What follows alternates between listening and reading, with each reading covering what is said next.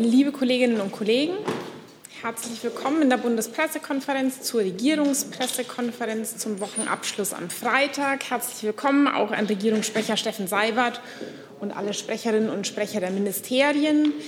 Ich sage nur vorweg oder weise noch einmal vorweg auf unsere Regel hin. Eine Frage, eine Nachfrage. Und ich nehme Sie bei weiterem Fragebedarf gerne wieder mit auf die Liste. Und wir begrenzen das Ganze auf eine Stunde und starten wie immer am Freitag mit dem Termin der Kanzlerin. Herr Seibert, bitte. Ja, gerne. Schönen guten Tag, meine Damen und Herren. Montag, 20. September, 13.30 Uhr. Die Bundeskanzlerin hat eine Videokonferenz mit den Preisträgerinnen und Preisträgern des Bundeswettbewerbs Jugend forscht. Das ist der 56. solche Bundeswettbewerb. Ähm, sie wird dabei auch den Gewinner des mit 3000 Euro dotierten Preises der Bundeskanzlerin für die originellste Arbeit auszeichnen. Das ist in diesem Jahr Jakob Nolte aus Laubach in Hessen. Biologie ist sein Fachgebiet. Er ist 20 Jahre alt und hat mit einer Vergleichsanalyse nachgewiesen, dass in der Region um Laubach in den vergangenen rund 130 Jahren bis zu 80 Prozent der Blütenpflanzen verschwunden sind.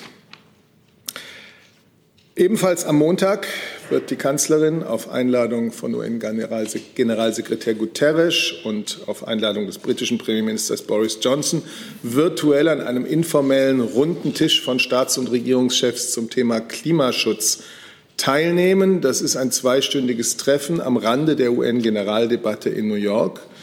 Und äh, die Kanzlerin wird dort auch ein Statement abgeben. Bei diesem Treffen will man ein gemeinsames Verständnis dafür erreichen, welche weiteren Zusagen bis zur Weltklimakonferenz COP26 nötig sind, um die Ziele des Pariser Klimaschutzabkommens zu erreichen. Es geht also um Fragen der Klimafinanzierung, der Klimaanpassung und äh, ganz grundsätzlich, in welchem Umfang die Treibhausgase weltweit reduziert werden können ein wichtiges Signal im Vorfeld der anstehenden Weltklimakonferenz, die, wie Sie sicher wissen, in Glasgow stattfinden wird im November. Ähm, dann sind wir, Moment, immer noch am Montag, am Montagnachmittag nimmt die Kanzlerin an der Verleihung des Margot Friedländer Preises teil. Sie wird auch die Laudatio halten. Das ist das siebte Mal, dass dieser Preis verliehen wird. Ähm, das ist äh, der Preis der Schwarzkopf Stiftung Junges Europa die seit 2014 Jugendliche aufruft, äh, sich in, in interaktiven Projekten mit dem Holocaust auseinanderzusetzen. Der Preis, der Wettbewerb, das soll Schüler und Schülerinnen und auch Lehrer motivieren, sich mit dem Holocaust und mit unserer Erinnerungskultur auseinanderzusetzen und mit den daraus gewonnenen Erkenntnissen sich zu engagieren im Kampf gegen Antisemitismus. Es werden drei Projekte ausgezeichnet. Die bekommen neben dem Preisgeld auch noch eine ausführliche pädagogische Begleitung in Form von Seminaren, Beratung, Vernetzung durch die Schwarzkopf Stiftung. Der Preis ist benannt nach der Zeitzeugin und Holocaust-Überlebenden Margot Friedländer, die zusammen mit der Bundeskanzlerin die Preise an die drei Siegerprojekte übergibt. Am Mittwoch um 9.30 Uhr wie üblich das Kabinett unter Leitung der Bundeskanzlerin und ebenfalls am Mittwoch wird sie am Rückkehrerappell für die militärische Evakuierungsoperation aus Kabul in Seedorf teilnehmen. Sie wird bei der Veranstaltung auch die Gelegenheit haben, mit Soldaten und Soldatinnen zu sprechen, die in Kabul und auch in Taschkent im Einsatz waren. Und sie wird stellvertretend äh, für alle am Einsatz Beteiligten einige Soldaten und Soldatinnen mit der Einsatzmedaille auszeichnen. Direkt im Anschluss gibt es ein feierliches Gelöbnis für die Rekruten und Rekrutinnen des Verbandes in Seedorf und auch an diesem Gelöbnis wird die Bundeskanzlerin teilnehmen. Und dann kann ich Sie eigentlich nur noch darauf hinweisen, dass vom 18. September bis zum 3. Oktober Sachsen-Anhalt als das diesjährige Gastgeberland der Feierlichkeiten zum Tag der deutschen Einheit nach Halle einlädt. Pandemiebedingt wird die Veranstaltung wie letztes Jahr wieder als eine sogenannte Einheitsexpo, also in Form einer Großraumveranstaltung ohne, leider ohne das sonst übliche Bürgerfest stattfinden. Und die Bundesregierung beteiligt sich daran mit einer facettenreichen Medieninstallation auf dem Hallmarkt, die unter dem Motto äh, steht, was eint uns heute. Dafür haben wir vor allem junge Menschen, die nach 1990 geboren sind, interviewt, Sportler, Olympiateilnehmer, Teilnehmer der Paralympics, Aktive des THW, des DRK, Ehrenamtliche. Dann kommen eine Reihe von Filmbeiträgen ähm, zustande, mit denen äh, diese Frage beantwortet wird. Außerdem gibt es Filmbeiträge, in denen sich die Bundesministerien und das Kanzleramt vorstellen. So viel dazu. Danke dafür. Hey Leute, hier sind Thilo und Tyler. Jung Naiv gibt es ja nur durch eure Unterstützung. Hier gibt es keine Werbung, außer für uns selbst. Das sagst du jetzt auch schon ein paar Jahre, ne? Ja. Aber man muss ja Aber mal wieder darauf halt, hinweisen. Ne? Stimmt halt. Ne? Und ihr könnt uns per Banküberweisung unterstützen oder PayPal. Und wie ihr das alles machen könnt, findet ihr in der Podcast-Beschreibung. Ich starte mit den Fragen zu den Terminen und bin bei Herrn Jung. Es geht um das äh, UN-Treffen mit dem UN-Generalsekretär zum Thema Klima, Herr Seibert.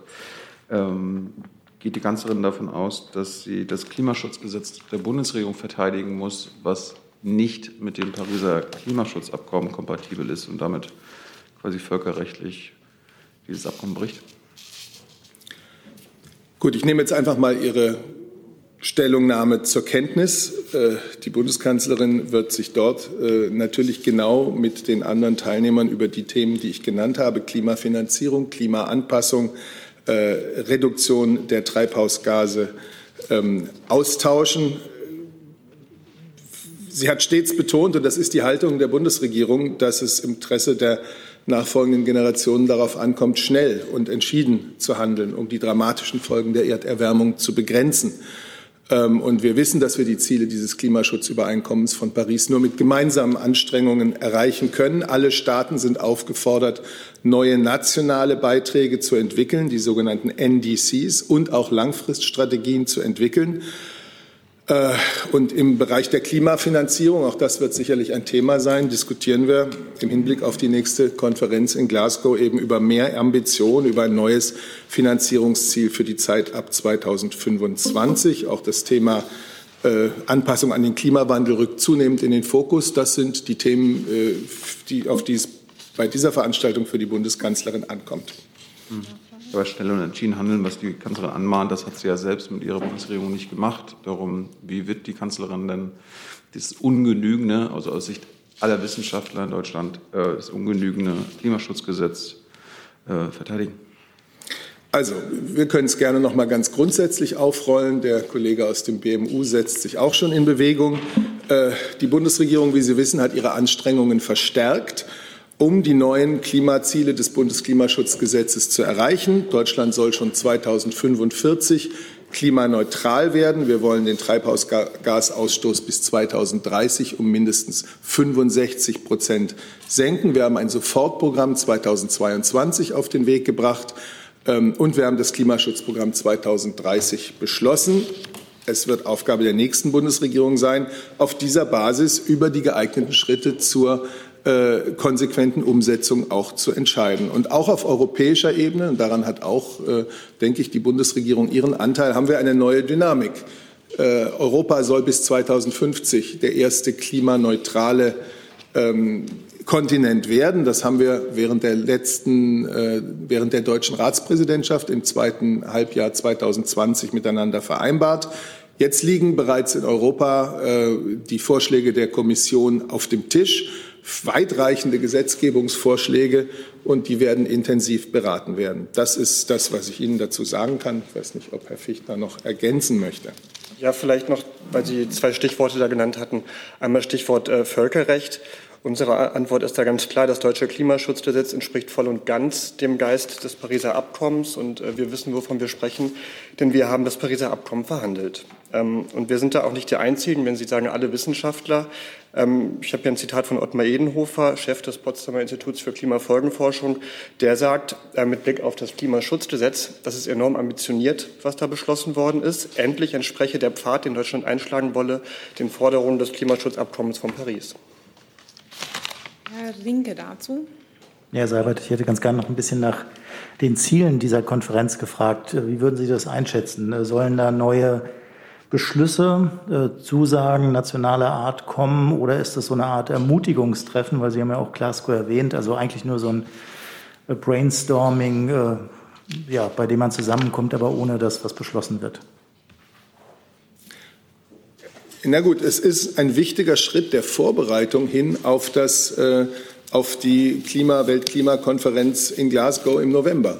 Und äh, da geht es darum, dass man sich klar macht, was fehlt noch, was müssen wir äh, gerade im Blick auf Glasgow uns noch vornehmen, äh, wo müssen wir uns noch besser abstimmen, ähm, wo sind äh, vielleicht Ziele noch nicht erreicht oder noch nicht konkret genug gefasst worden. Und das wird, äh, das, wird das Thema sein dieser, dieser, dieses runden Tischs. Ich halte das für eine sehr sinnvolle Veranstaltung. Darf ich kurz nachfragen, gibt es seitens der Bundesregierung irgendwelche neuen Zusagen, was die Finanzierung angeht? Naja, Deutschland hat ja seine Zusage, äh, die öffentlichen Mittel bis 2020 auf 4 Milliarden Euro äh, zu verdoppeln, ähm, schon mit über 5 Milliarden Euro im Jahr 2020 deutlich übertroffen. Außerdem stellen wir ganz erhebliche ähm, Mittel in Form von Entwicklungs- und Förderkrediten bei. Perspektivisch, das ist die deutsche Position, äh, will Deutschland seinen Beitrag zur internationalen Klimafinanzierung bis spätestens 2025 auf jährlich 6 Milliarden Euro erhöhen. Ich bleibe noch bei den Terminen. Ich würde noch einen, einen Aspekt ergänzen, ähm, Stichwort Klimafinanzierung. Ähm, unser Staatssekretär Jochen Flassbart wird auch vor Ort sein in New York und zwar mit einer besonderen Rolle. Er ist ähm, persönlich vom COP-Präsidenten beauftragt worden, gemeinsam mit dem kanadischen Umweltminister ähm, einen Fortschrittsbericht zu erstellen und Fortschritte auch auszuloten mit Blick auf das 100 Milliarden Ziel. Da ähm, bei den 100 Milliarden geht es um das Versprechen der Industrieländer, Entwicklungsländer beim Klimaschutz und auch bei der Anpassung an den Klimawandel zu unterstützen. Da sind heute auch äh, Zahlen der OECD für das Jahr 2019 veröffentlicht worden. Ähm, alle wissen, wir sind noch nicht da. Ähm, wir sind nicht bei 100 Milliarden, wir sind bei ungefähr 80 Milliarden. Das hat auch viel damit zu tun, dass die ähm, Hebelung von, von, privaten Investitionsmitteln noch nicht ausreichend gut funktioniert hat. Jochen Flassbart hat jetzt den Auftrag, ähm, im Gespräch vor allem mit Industrieländern auszuloten, ähm, wie dieses Versprechen so eingehalten werden kann, wie das nachgeholt werden kann, um damit das Vertrauen, was wichtig ist ähm, für die Klimaverhandlungen dann in Glasgow, wiederhergestellt werden kann. So, ich bleibe noch bei den Terminen der Kanzlerin. Herr Jessen, war das zu diesem Thema? Nein, dann bin ich noch mal bei Herrn Jung. Also, weil Sie gesagt haben, dass die Kanzlerin sich mit Soldaten trifft. In Sachen Afghanistan hat sich die Kanzlerin eigentlich mit Herrn Grotian, dem ähm, Chef des Patennetzwerks für afghanische Ortskräfte schon getroffen, der sich ja mehrfach an sie gewandt hat und jetzt auch deutschlandweit bekannt geworden ist äh, durch seine Kritik an dem, ähm, ja, durch das Handeln der Bundesregierung und äh, die moralische Verletzung, die die deutschen Soldaten äh, durch das seiner Meinung nach unwürdige Verhalten der Regierung in Sachen Ortskräfte gemacht hat. Ja, mir ist ähm, Herr Grozian natürlich bekannt, auch über ähm, seine, seine Positionen, die er hier an diesem Raum auch, glaube ich, vertreten hat. Ähm, es hat äh, Kontakt und Gespräche zwischen Herrn Grozian und Verantwortlichen im Bundeskanzleramt gegeben. Für die Bundeskanzlerin kann ich Ihnen sagen, es hat kein Treffen mit ihm bisher gegeben. Und wer hat sich mit Herrn Grotian äh, getroffen oder wer hat mit ihm gesprochen? Können Sie uns das sagen? Das müsste ich Ihnen gegebenenfalls nachreichen. Gut. Ähm, war das dazu auch? Ja. Dann bei Herrn Lenz. Moment, jetzt. Herr Seibert, die, Sie sagten, die Kanzlerin wird bei dem Termin am Mittwoch mit Soldaten sprechen. Wird sie auch zu den Soldaten sprechen? Sie wird mit Soldaten sprechen. Es gibt keine Rede. Also Einzelheiten zu der Veranstaltung, die ja unter Federführung der Bundeswehr läuft, ähm, wird Ihnen sicherlich dann eher der Sprecher des Verteidigungsministeriums sagen können. Äh, die Bundeskanzlerin nimmt als Ehrengast sowohl am Rückkehrerappell als auch am anschließenden Gelöbnis teil. Und diese direkte Begegnung, das direkte Gespräch mit den Soldaten ist hier ein wichtiges Anliegen. Ja, ich kann gerne ergänzen. Wir freuen uns darüber, dass die ähm, Bundeskanzlerin diesen Termin am nächsten äh, Mittwoch begleiten wird, am 20. September um 15 Uhr. Sie erhalten dazu auch noch eine Pressemitteilung des Deutschen Heeres, wird dieser Appell stattfinden. Es geht um die Würdigung ähm, des Einsatzes dort bei der Evakuierung. Im Anschluss daran äh, wird es auch noch eine Vereidigungszeremonie geben von jungen äh, Soldatinnen und Soldaten. Auch dem Anteil wird die Kanzlerin beiwohnen. Da freuen wir uns sehr drüber. Ähm, und außerdem ähm, wird das durch weitere Gäste natürlich noch begleitet. Die Werbeauftragte ähm, ist bei uns Mitglieder des Auswärtigen Ausschusses, auch das, der, Aus, äh, des, der Verteidigungsausschuss ist natürlich vertreten. Der Generalinspektor der Bundeswehr ist da und wird auch eine Rede halten, genauso natürlich wie die Verteidigungsministerin. Gibt es weitere Fragen zu den Terminen? Das sehe ich nicht. Dann würde ich jetzt gerne das Thema Corona einmal aufrufen, weil es da mehrere digitale Fragen schon gibt und unter anderem an das Gesundheitsministerium, auch und an das Arbeitsministerium. Ähm ich beginne mit einer Frage von Herrn Reitschuster, die nicht konkret adressiert ist. Ähm, nach einer 2G-Party in Münster ist jeder fünfte Teilnehmer mit Corona infiziert, schreibt er. So tragen also auch Geimpfte das Virus weiter, werden aber viel seltener getestet. Wie will die Bundesregierung mit diesem Problem umgehen? Ich kann gerne anfangen. Es ist ja so, dass ähm, Geimpfte das Virus deutlich weniger weitergeben können und ähm, natürlich auch einen äh, weitaus weniger schweren Verlauf haben. Und ähm, dementsprechend ist es so, dass ähm, die Länder natürlich auch die 2 bzw. 3G-Regeln umsetzen. Und ähm, inwieweit es zu dieser Situation, die jetzt gerade ähm, ähm, ja, erläutert wurde, kam, kann ich jetzt ähm, von hier aus nicht analysieren. Es bleibt dabei, das Impfen ist der beste Schutz vor der Impfung. Äh, Entschuldigung, das Impfen ist der beste Schutz vor der Erkrankung. Äh, es senkt auch die äh, Wahrscheinlichkeit, äh, im Falle einer Infektion das Virus weiterzugeben. Vor allem aber senkt es die Wahrscheinlichkeit dramatisch, schwer an dem Virus zu erkranken oder gar zu versterben. Sie kennen die Zahlen, die Menschen, die derzeit wegen Corona ähm, im Krankenhaus sind, sind zum ganz überwiegenden Teil nicht geimpft oder nicht vollständig geimpft. Und äh, das gilt noch viel mehr für die Menschen, die auf äh, Intensivstationen sind. Die Kollegin Löhr von der FAZ äh, bezieht sich auf eine Regelung in Italien. Italien führt am Arbeitsplatz die 3G-Regel ein. Zutritt für Mitarbeiter sind dann nur noch äh, mit Nachweis möglich ähm, und fragt an das Arbeitsministerium, ob das auch für Deutschland gelten soll oder geplant ist. Und dazu kann ich heute aus dem BMS nichts berichten. Das Mikro war an. Ähm, also das Arbeitsministerium kann dazu heute nichts berichten, wenn ich das kurz wiederholen darf. Mir sind dazu keine äh, Pläne äh, aus unserem Haus bekannt. Falls es die gibt, könnte ich die gerne nachreichen. Wir haben ja gerade in Deutschland die Arbeitsschutzverordnung noch mal bis zum Jahresende verlängert. Das heißt, die bewährten Maßnahmen des Corona-Arbeitsschutzes bleiben erhalten.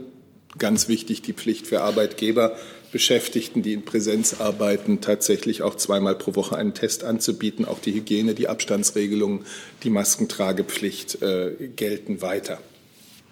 Herr Rinke, das war auch zu diesem Thema, oder? Ja. Mhm.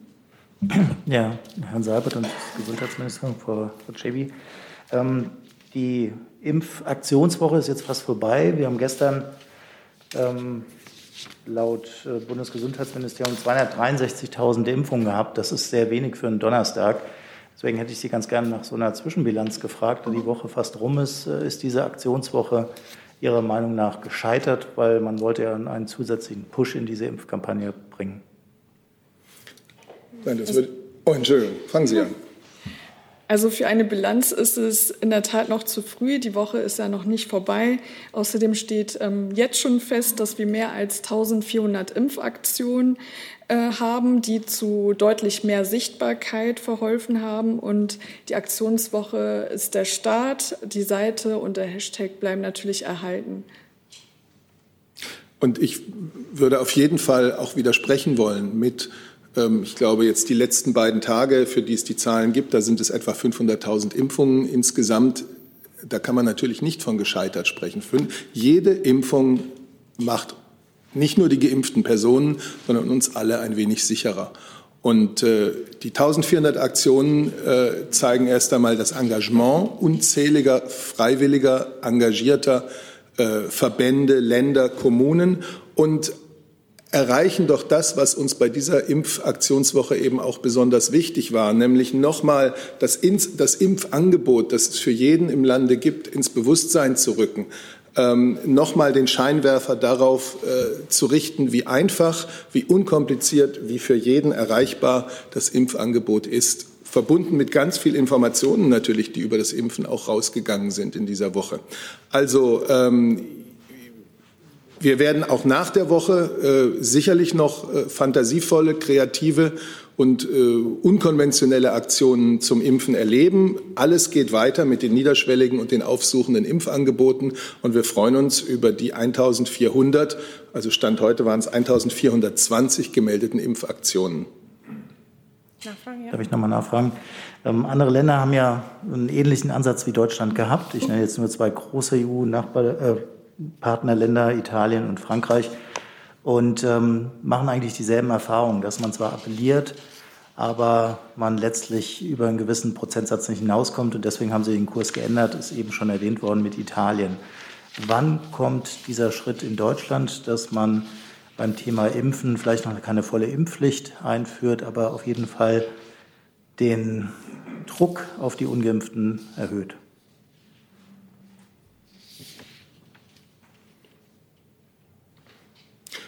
Ich glaube, der vernünftige Ansatz ist jetzt sehr genau zu beobachten, wie sich das Impfen weiterentwickelt, wie die Angebote angenommen werden, wie sich äh, die Ausbreitung des Virus entwickelt, die Inzidenzen, die Hospitalisierungen und daraus die Schlüsse zu ziehen. Die Bundesregierung hat eine allgemeine Impfpflicht immer abgelehnt und da gibt es auch keine veränderte Position.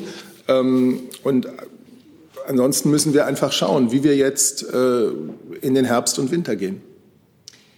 Ich sehe die Frage des Kollegen Mayer von der DPA Online zur Zwischenbilanz auch als beantwortet an. Wenn er das nicht so sieht, möge er mir einen Hinweis geben. Und ich bin im Saal bei Frau Buschow und dann bei Herrn Lange. Eine Nachfrage nochmals. Haben Sie die Zahl 1420 Impfaktionen genannt? Haben Sie eine Übersicht oder können Sie einen ungefähren Wert sagen, wie viele Impfungen bei diesen Aktionen verabreicht wurden? Also wie gesagt, eine Bilanz kann ich jetzt äh, an dieser Stelle noch nicht geben. Aber ähm, die Aktionswoche war der Start und wir können dann sehen, wie sich das jetzt noch entwickelt. Also Sie meinen, Frau Buschow, wie viele Impfungen bei diesen speziellen Aktionen ja. stattgefunden haben und jetzt nicht bei Hausarzt X? Genau. Das kann ich Ihnen also ganz sicherlich heute nicht auseinanderdröseln. Ich kann gerne noch ergänzen, dass das RKI ja die Zahlen auch regelmäßig veröffentlicht und dass man daraus auch natürlich auch erkennen kann, wie diese Woche verlaufen ist. Aber ich denke, der Wert dieser Aktionen liegt neben dem ins Bewusstsein rücken natürlich eben auch darin, dass die Aktionen andere Menschen erreichen als vielleicht äh, diejenigen, die ohnehin regelmäßig zu ihrem Hausarzt gehen oder die sich ähm, den bisherigen Wegen äh, zum Impfen äh, eben verschlossen haben.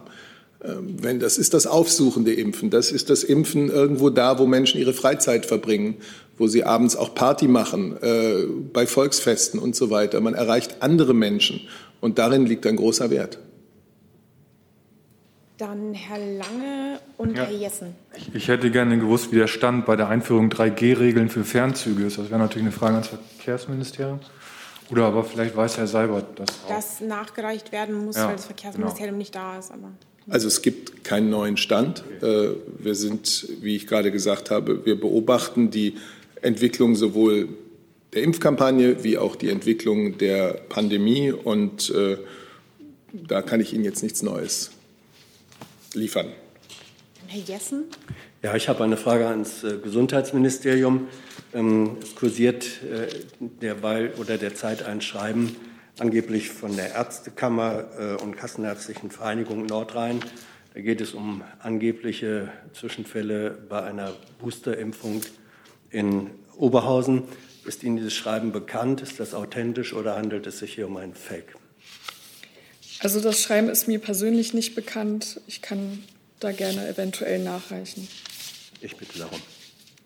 Dann Herr Jung. Also gibt es aus Sicht der Bundesregierung gute Gründe gegen eine Impfung?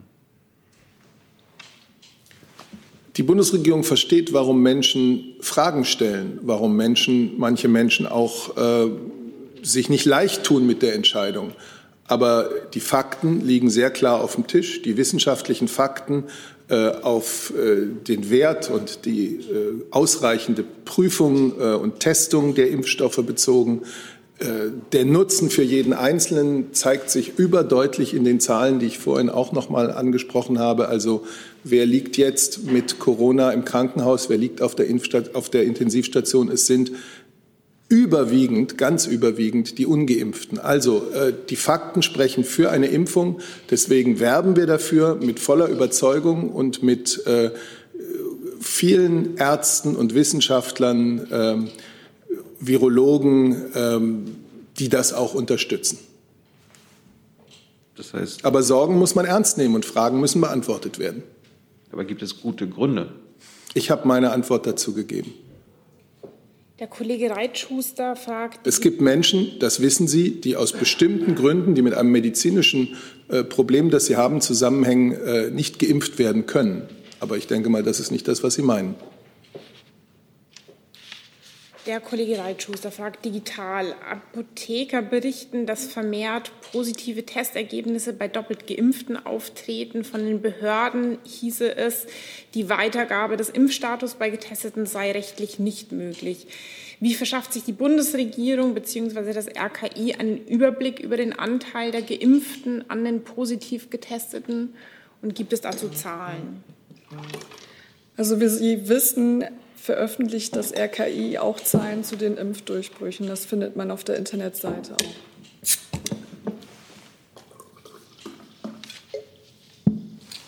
Gibt es weitere Fragen zu diesem Themenkomplex? Herr Steiner.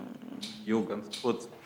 Äh, Frau Jagibi, ähm, Können Sie, das ist auf dieser Seite manchmal ein bisschen schwierig, näher an das Mikro gehen, sonst versteht ich man gehe Sie sehr schlecht. alles gut. Danke. Frau Jagibi, ähm, gibt es irgendwelche Neuigkeiten zum Thema Kinderimpfung? Also dazu hat sich ja der Minister ausführlich geäußert. Ähm, es ist ja so, dass ähm, eine Zulassung noch aussteht und ähm, er begrüßt es, wenn eine ähm, Zulassung auch ähm, ja, demnächst ähm, kommen wird. Und er hat da gesagt, ich kann zitieren, die Zulassung würde es ermöglichen, auch jüngere Kinder besser zu, äh, zu schützen. Der Impfstoff Made in Germany ist ein Segen für die Welt. Dazu hat er sich geäußert. Dann noch mal eine Frage zu diesem Themenkomplex ähm, von Herrn Reitschuster. Mediziner betonen, dass vor jeder Impfung eine ausführliche Aufklärung notwendig ist und auch ein individuelles Gespräch. Wie wird das bei den spontanen Impfaktionen, wo quasi nebenher geimpft wird, nebenbei geimpft wird, gewährleistet?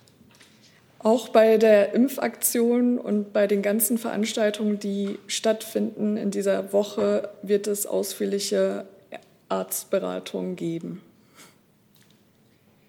Dann habe ich jetzt keine weiteren Meldungen mehr zu diesem Themenkomplex, aber eine offene Meldung, wenn ich das richtig sehe, von Herrn Jessen.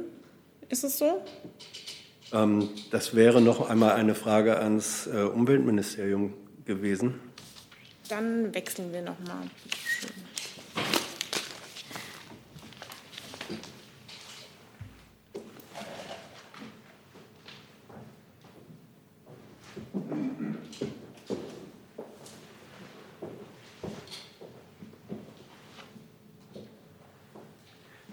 Bezieht sich äh, noch einmal auf Klimaschutzgesetz und Paris-Ziele. Herr Fichtner, da Ihr ja beides mit verhandelt und äh, beschlossen hat, ähm, sind Sie der Auffassung, dass das, das mit dem deutschen Klimaschutzgesetz, dass das kompatibel ist zu den Paris-Zielen, dass die deutschen Verpflichtungen dadurch erreicht oder erfüllt werden können?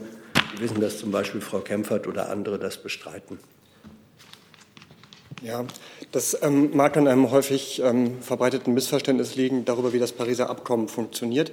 Wir haben es ja schon mehrmals auch erklärt, ich mache es ja nochmal. Ähm, ist das Pariser Abkommen, also wir haben schon 2015 in Paris gewusst, dass die Summe der von den Mitgliedstaaten oder der von den ähm, Vertragsstaaten eingereichten Klimaziele nicht reicht, um auf deutlich unter 2 Grad oder 1,5 Grad zu kommen. Deswegen haben wir auch schon 2015 in Paris ähm, auch als Deutschland und als EU darauf Wert gelegt, dass es einen Nachsteuerungsmechanismus gibt, dass alle fünf Jahre die Frage gestellt wird, was kann man mehr tun?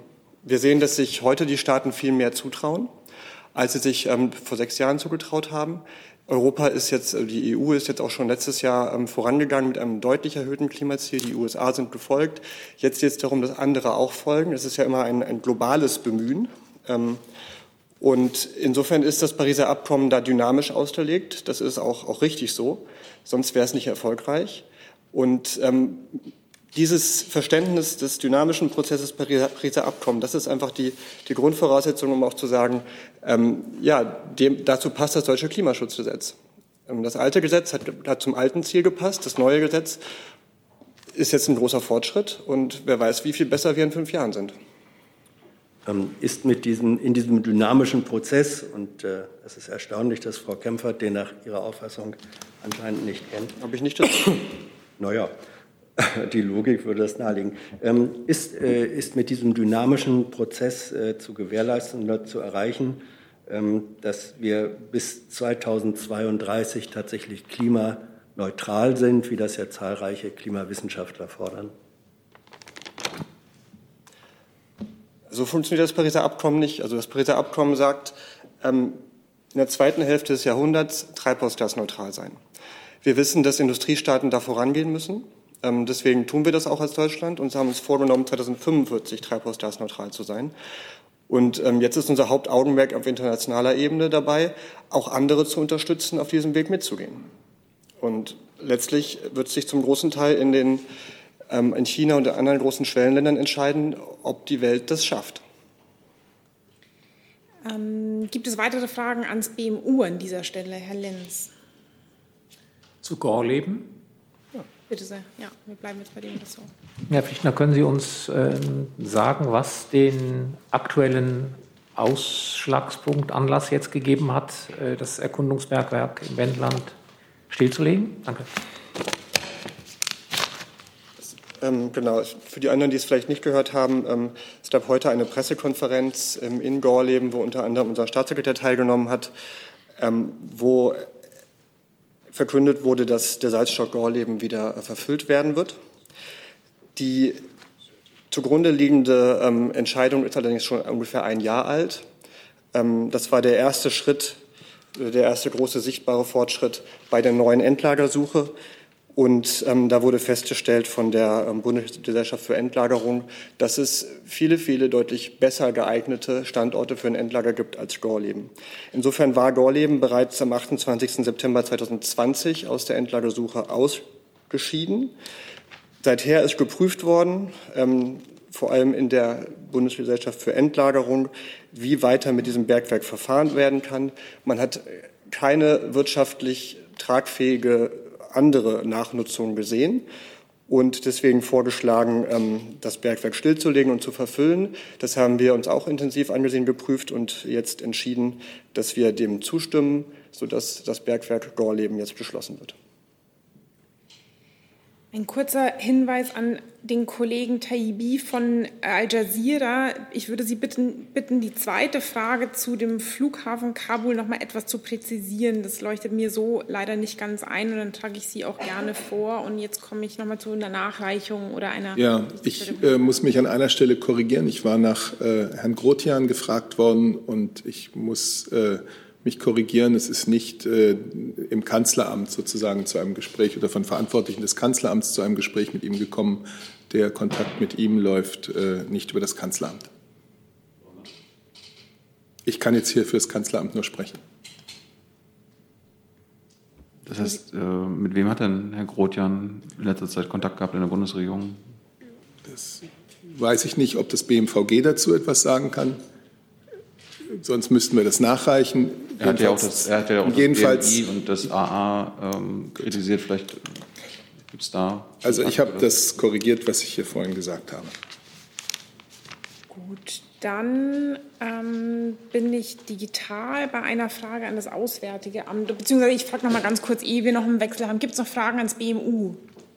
Nee, das sehe ich jetzt nicht. Okay, dann können wir wechseln und ich würde einmal zum Auswärtigen Amt kommen. Ähm, der Kollege Nils fragt, ähm, wie beurteilt die Bundesregierung die Abkehr zweier bedeutender NATO-Staaten, USA und äh, Großbritannien, von Europa beziehungsweise die Hinwendung nach Fernost? Gemeint ist der Atom-U-Boot-Deal mit Australien, bei dem Frankreich auf der Strecke blieb.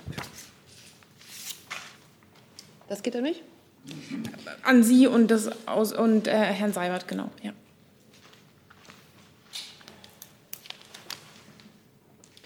Dann fange ich kurz an. Also wir haben von der neuen Sicherheitsallianz AUKUS genannt ähm, Kenntnis genommen und wir haben sie zur Kenntnis genommen. In den Gründen einer solchen Allianz spiegelt sich das gestiegene, die gestiegene Bedeutung der indopazifischen Region wider. Und ähm, genau aus diesem Grunde haben wir als Bundesregierung, als Deutschland schon letztes Jahr Indo-Pazifik-Leitlinien verabschiedet und wir haben ja, das habe ich auch hier vorgetragen, jetzt einen einjährigen Fortschrittsbericht veröffentlicht. Insofern haben wir mit unseren Leitlinien dem Rechnung getragen, dass diese Region immer bedeutsamer wird. Und wir, und das ist das, was auch ein europäischer Ansatz ist, verfolgen einen inklusiven und einen regelbasierten Ansatz. Wir setzen uns mit unseren Leitlinien für die Stärkung multilateraler Strukturen und des Friedens und der Stabilität in der Region ein und darüber hinaus engagieren wir uns ganz breit gedacht ähm, gegen den Klimawandel und gegen die Verschmutzung der Meere für den Schutz globaler Güter. Wir bauen Wertepartnerschaften aus und verstärken politisch auch mit ASEAN unsere Zusammenarbeit.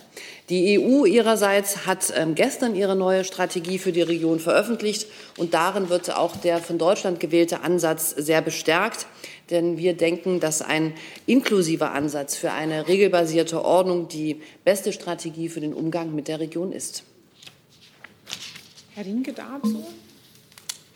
Ja, Frau Adebar, kurze Nachfrage. Ist Deutschland daran interessiert, äh, diesem Dreierbündnis beizutreten und hat es entsprechende Anfragen gegeben? Von beiden kann ich momentan hier nicht berichten, meiner Kenntnis nach. Dann Herr Steiner. Ja, äh, Frau Adebar, ähm, wenn Sie das so betonen mit dem äh, Verfolgen eines inklusiven und regelbasierten Ansatzes, äh, würde ich schon ganz gerne verstehen, ob Sie jetzt die, das Verhalten seitens Australien, eine bereits getätigte Order in der Vergangenheit äh, zu stornieren quasi und auf eine Zusammenarbeit mit Großbritannien und äh, Australien zu gehen, ob Sie dies als äh, Verstoß gegen Regelbasiertheit betrachten. Und als zweites, Herr Seibert, Frau Merkel war bei Herrn Macron, war dies dort auch Thema und wenn ja, inwiefern? Also was äh, Fragen von möglicher vertraglicher Ausgestaltung und sowas angeht, ist es aus unserer Sicht, wir haben diese Initiative zur Kenntnis genommen, soweit sie öffentlich ist. Und das ist eine Aussage, die für sich steht. Wir nehmen das zur Kenntnis. Die Sicherheitspartnerschaft befindet sich, so unser Eindruck, momentan noch in der Gründung und wir haben eben keine Kenntnis über genaue Vereinbarungen, die dort geschlossen werden. Und deshalb möchte ich hier an dieser Stelle auch keine rechtliche oder sonstige ähm, genauere Einordnung vornehmen. Ähm, klar ist für die Bundesregierung, dass wir den internationalen Regeln zum Umgang auch mit radioaktiven Stoffen große Bedeutung beimessen. Und wir gehen natürlich davon aus, dass ähm, die Initiative auch äh, oder die Beteiligten Nationen an der Initiative eng mit zum Beispiel der IAEO zusammenarbeiten würden, die für solche Fragen zuständig ist. Ja, Stimmt, die Bundeskanzlerin äh, hat gestern ein sehr ausführliches und intensives Arbeitsabendessen mit dem französischen Präsidenten gehabt. Das ist vertraulich, deswegen berichte ich daraus auch nicht. Die französischen Freunde und Partner haben ja ihre äh, Sicht der Dinge und äh, auf die Vergabeentscheidung, die da bekannt geworden ist, gestern deutlich gemacht. In der Öffentlichkeit. Ähm, Herr Taibi, ich habe Ihre Frage nicht vergessen. Sie haben jetzt die gleiche Frage nochmal geschickt. Ich würde Sie bitten, das zu präzisieren, weil mir die zweite Frage einfach nicht einleuchtet und dann trage ich sie auch gerne vor. Also vielleicht können Sie das einfach nochmal ein bisschen konkreter formulieren. Ähm, dann nehmen wir die auch mit auf. Ich habe jetzt auf der Liste Herrn Jung noch, wenn ich das richtig sehe, ähm, und dann Herrn Lange.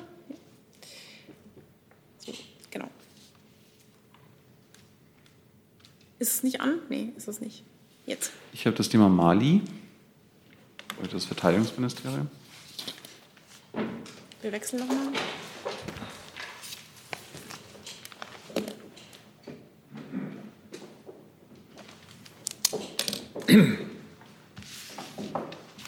Also die Opposition und auch die Wehrbeauftragte des Deutschen Bundestages äh, wollen ja eine Evaluierung des Einsatzes in Mali.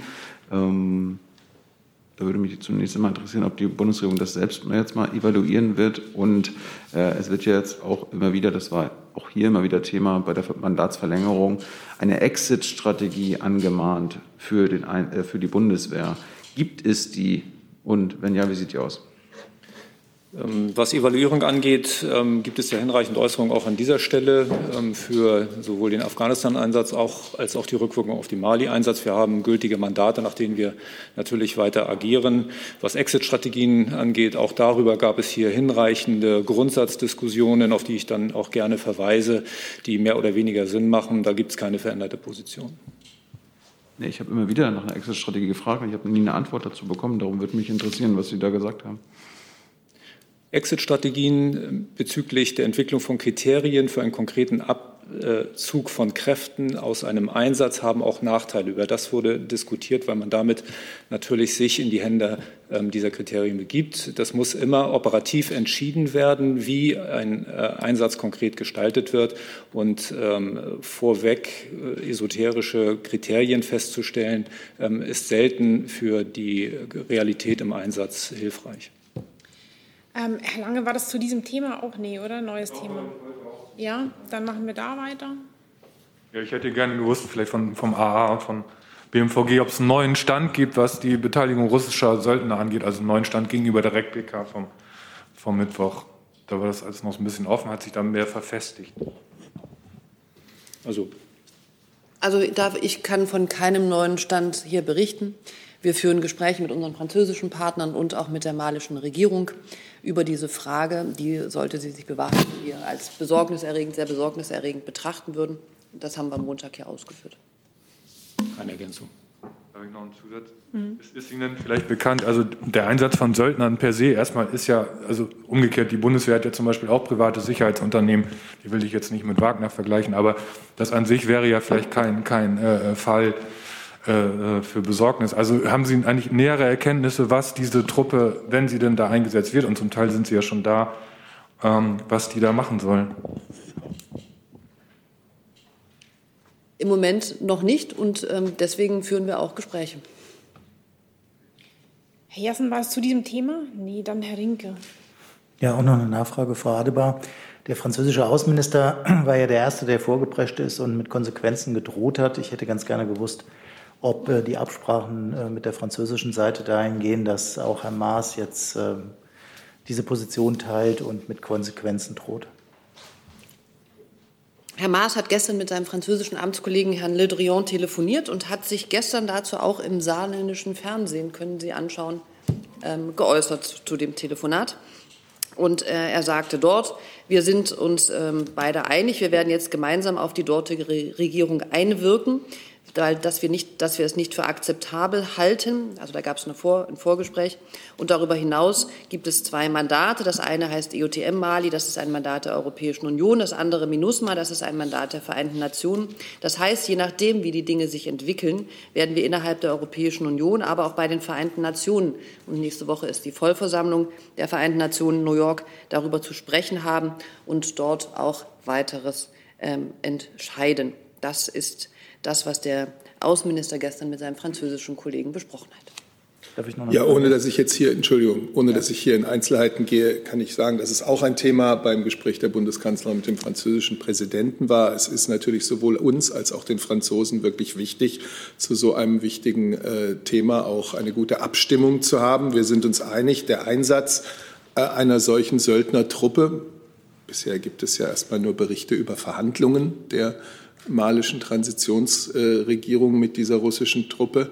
Ähm, das sehen wir mit großer Sorge und das würde äh, sicherlich nicht dem Einsatz der Stabilisierung vor Ort dienen und äh, das würde äh, der Stabilisierung vor Ort dienen oder den Entwicklungsperspektiven der Bevölkerung. Und in diesem Sinne ist unsere Botschaft an die malische Transitionsregierung ähm, eben auch klar und eindeutig. Ähm, und da sind Deutschland und Frankreich durchaus abgestimmt. Und ansonsten sprechen wir natürlich mit den internationalen Partnern, in denen wir bei MINUSMA, äh, mit den Vereinten Nationen oder bei EUTM Mali mit in der, innerhalb der Europäischen Union äh, dort engagiert sind. Nochmal Zusatzfrage. Meine Frage zielt ein bisschen darauf, ähm, ob aus Sicht der Bundesregierung äh, das passiert ist, äh, was Sie zumindest früher schon mal beklagt haben, dass die Franzosen nämlich eigentlich unilateral vorgehen. Das hat man ja auch gesehen bei äh, dem Abzug von französischem Militär in der nationalen Mission, die es ja da auch noch gab. Ähm, also gibt es seitens Berlins Kritik, dass Frankreich hier zumindest in die Öffentlichkeit mit einem nicht abgestimmten Schritt gegangen ist? Also ich ähm, kann für, den, für die beiden Außenminister sprechen, da ist die Abstimmung zu der Sache im Moment sehr eng. Und so ist es auch zwischen der Bundeskanzlerin und dem Präsidenten. Herr Jessen. Weiter hinten jetzt. jetzt ja. Äh, Herr Kollatz, da Sie eben von esoterischen Kriterien gesprochen haben, ähm, war das jetzt eine spontane Wortschöpfung oder ist bei der militärischen Diskussion von Exit-Strategien in der Vergangenheit tatsächlich schon mal so etwas wie esoterisches Kriterium zum Einsatz gekommen? Und wenn ja, können Sie uns das illustrieren? Gerne. Vielleicht überspitzt formuliert. Für uns äh, sind die Mandate das Kriterium für den Einsatz ähm, und wie die Einsätze vor Ort ähm, umgesetzt und durchgeführt werden. Andere Kriterien gibt es ähm, bei der Bundeswehr als Maßstab für unsere Einsätze nicht. Und es gibt auch keinen Bedarf seitens der Bundeswehr für so etwas. Das bedeutet, verstehe ich Sie richtig, dass es also so etwas wie esoterische Kriterien tatsächlich in der realen Praxis noch nie gegeben hat. Nein, natürlich nicht. Es gibt ja, Entschuldigung, Herr Seibert. Äh, ich atme nur. Ja, auch Atmer können Aussagen äh, transportieren. Ich finde ja nur, ich nehme das ernst, was die Vertreter und Sprecher der Ministerien der Bundesregierung hier sagen. Das freut mich. Dann bin ich bei Herrn Steiner. Ja, nur ganz kurz wieder die Nachfrage, ähm, Frau Adebar, weil Sie es gerade betont haben, dass die äh, Abstimmung zu der Sache im Moment sehr gut sei. Muss ich daraus schließen, dass sie zuvor nicht sehr gut war? Nö. Wie war sie dann? Auch schon sehr gut? Also die beiden Außenminister telefonieren, glaube ich, wirklich wöchentlich, mindestens einmal miteinander. So, ich nehme jetzt ähm, zumindest einen Teil der Frage von Herrn Taibi, der von Al Jazeera, der schon lange wartet, ähm, mal mit auf, ähm, bezog, an das Auswärtige Amt bezogen auf Afghanistan. Die Taliban sagten, Deutschland sei das erste westliche Land, das seine Botschaft in Kabul wieder eröffnet. Und er bittet ähm, Sie darum um eine Kommentierung und nach dem Betrieb des äh, Flughafens in Kabul mit katarischer Beteiligung, ähm, wie das sozusagen perspektivisch weitergehen soll. Ähm, so verstehe ich die Frage nach dem erfolgreichen Betrieb jetzt ähm, sozusagen nach vorne gerichtet. Wie, wie, wie schätzen Sie die Perspektiven ein? Okay, got it. Also bei der Frage, ähm, die Taliban fragen oder sagen, muss man auch äh, bei dieser Gruppe, glaube ich, sich ganz genau fragen, wer die Taliban ähm, von wem dort etwas sagt. Aber äh, abgesehen davon ähm, habe ich hier, glaube ich, vor zwei Regierungspressekonferenzen schon dazu ausgeführt. Und es geht ähm, perspektivisch natürlich darum, ähm, wie man international abgestimmt und auch europäisch abgestimmt sicherstellt, dass man diplomatische Strukturen ähm, aufrechterhält, die ähm, auch das Hineinlassen in das Land von humanitärer Hilfe und sonstigem ermöglicht. Im Moment gibt es dazu in Doha Gespräche. Einige Nationen und ähm, auch wir haben Kollegen in Doha. Es wird europäisch perspektivisch sich die Frage stellen, ob man eine ähm, wie auch immer geartete Präsenz in Kabul zu einem bestimmten Zeitpunkt und eben von bestimmten Bedingungen, die auch der Außenminister vielfach genannt hat, abhängig wieder eröffnet. Das ist nicht gleichzusetzen mit einer, wäre nicht gleichzusetzen mit einer Anerkennung der dortigen momentanen Regierung. Ähm, was die Wiedereröffnung des Flughafens angeht, ist es ja so, dass es schon zivile Flüge gibt von katarischer Seite und von pakistanischer Seite. Meiner Kenntnis nach möchten beide Nationen das in den kommenden Tagen und Wochen ausbauen. Und ähm, wir sind mit den beiden Seiten in sehr engen Gesprächen, um auch an einer zivilen Eröffnung mitzuarbeiten und dort auch dabei zu partizipieren, deutsche Staatsangehörige und Ortskräfte und Schutzsuchende außer Landes zu transportieren. Ich glaube, in den letzten Tagen konnten wir die Zahl der außer Landes gekommenen von 60 auf 67 erhöhen. Das, ist ein, das sind alles kleine Schritte, das ist mir bewusst.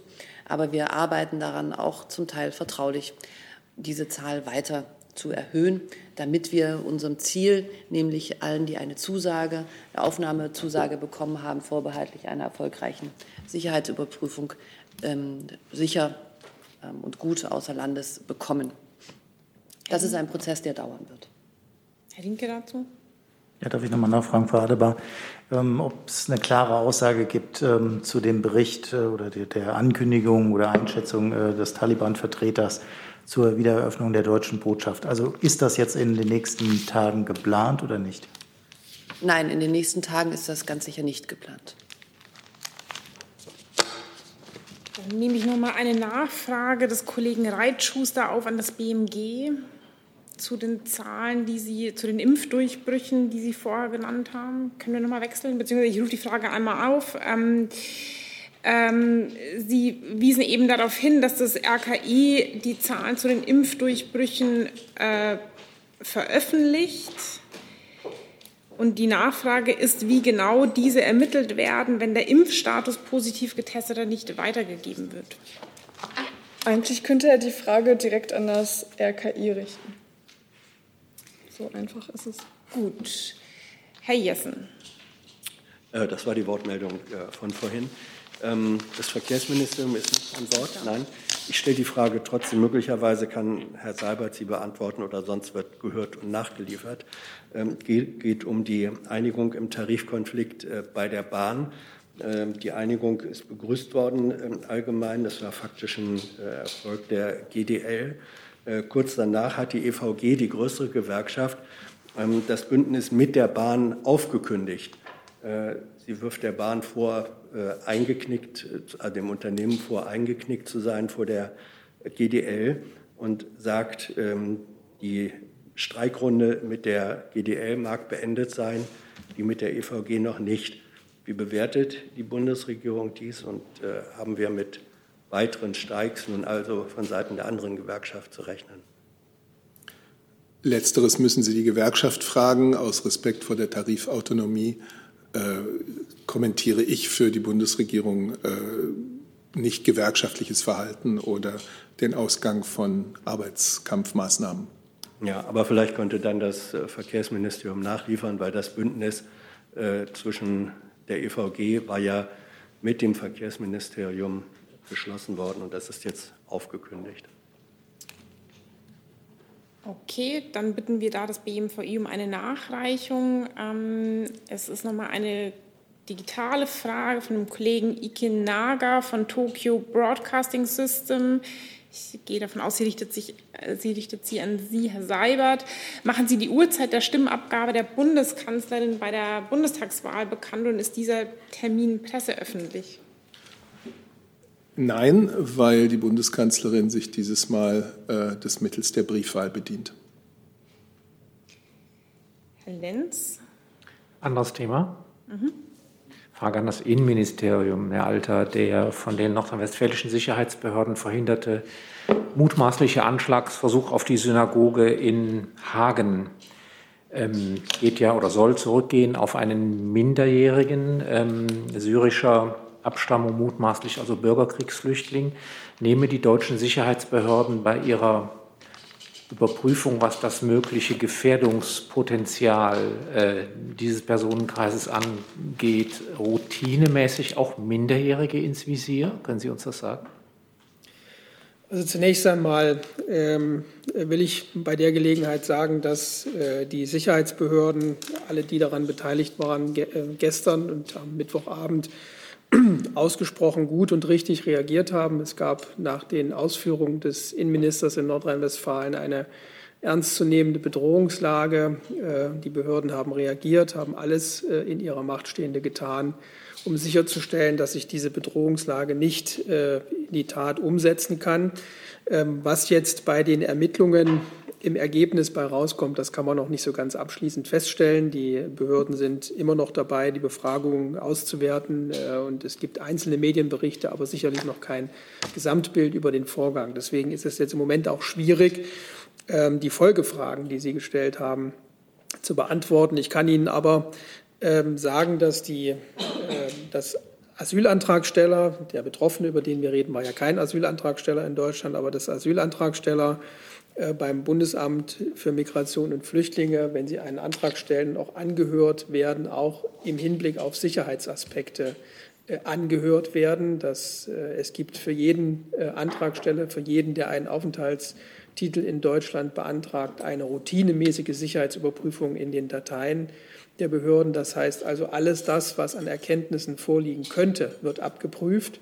Wir wissen aber eben auch, dass es neben dieser Prüfung zu Beginn eines äh, Verhältnisses zwischen einem Menschen und der Bundesrepublik Deutschland äh, natürlich auch Fälle gibt, wo sich Radikalisierungen erst in Deutschland äh, abspielen. Das haben wir bei den Gefährdern, ist das sehr sichtbar, ähm, dass viele der in Deutschland geführten Gefährder sich erst im Inland nach ihrer Einreise radikalisiert haben. Also in dieser Gemengelage bewegt sich das alles.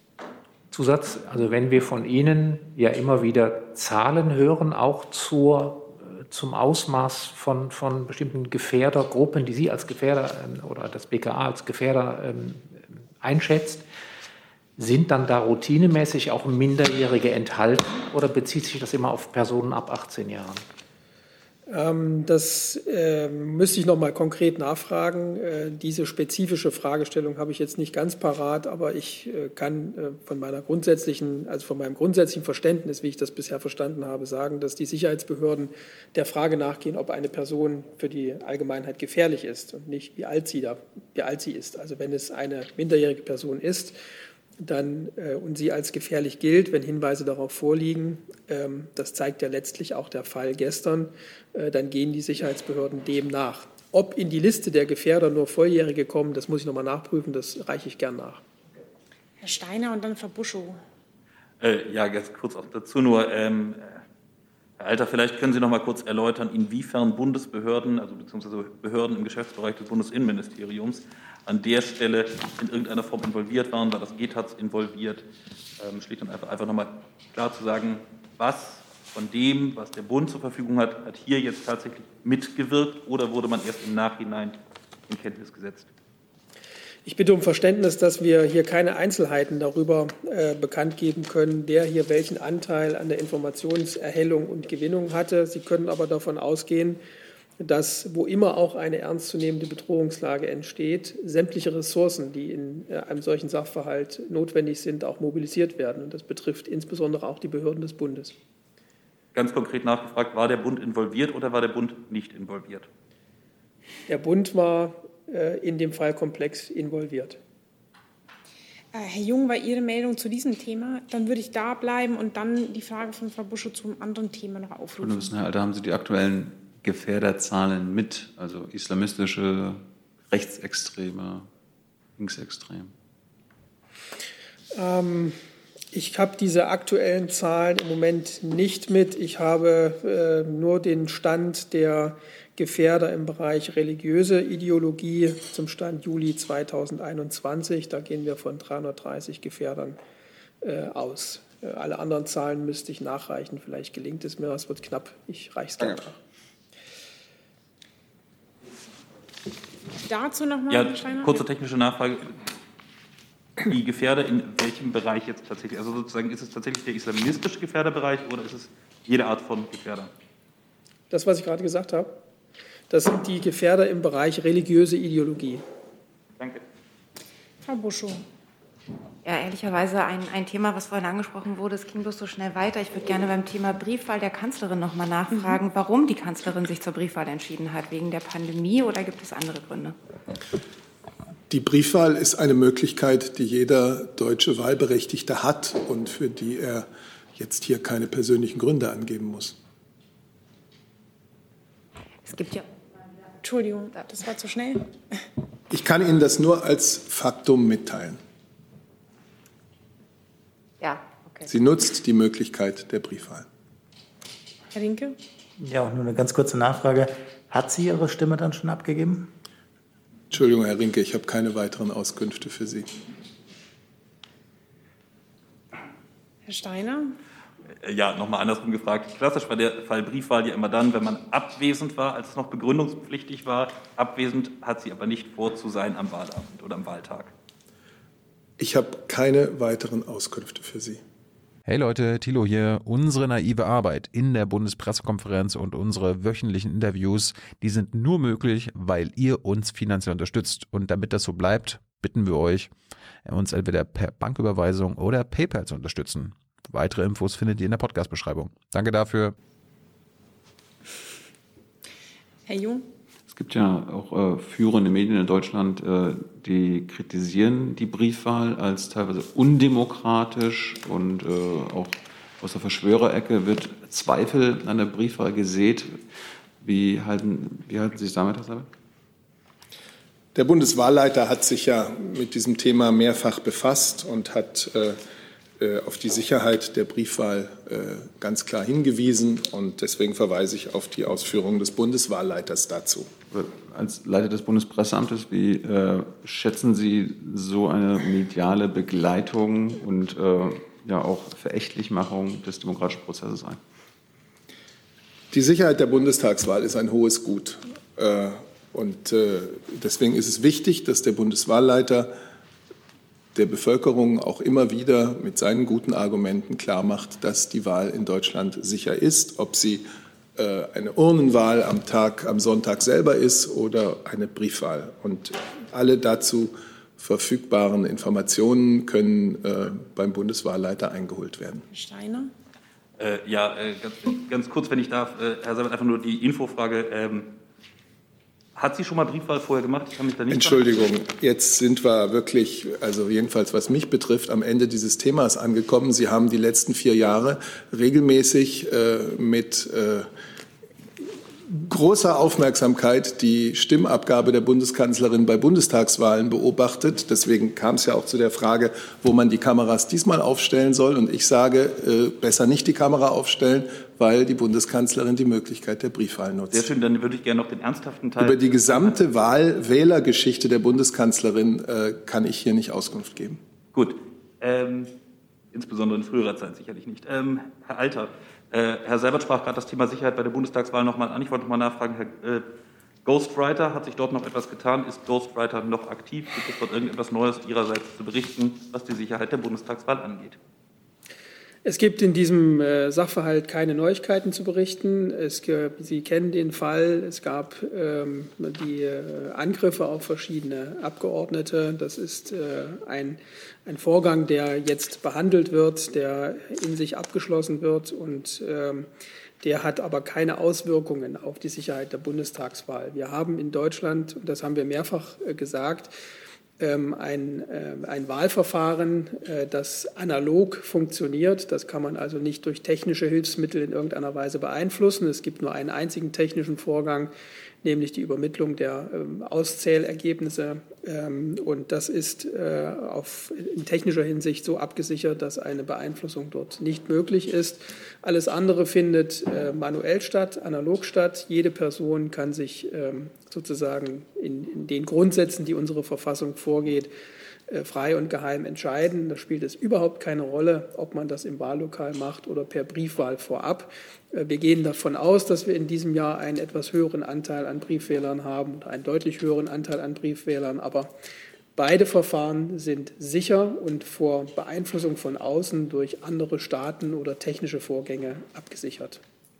Weil es hier so ein großes Interesse an den technischen Möglichkeiten des Wählens gibt, ähm, will ich nur noch mal darauf hinweisen, der Bundeswahlleiter hat sich ja nicht nur hier in der Bundespressekonferenz schon im Juli äh, zur äh, Sicherheit der Wahl geäußert. Es, hat auch einen, es gibt auch einen Podcast mit ihm auf unserer Seite bundesregierung.de, finden Sie unter Wahlwissen äh, Links zu den ganz unterschiedlichen Informationsangeboten sowohl des Bundeswahlleiters als auch der Bundeszentrale für politische Bildung zu diesem Thema.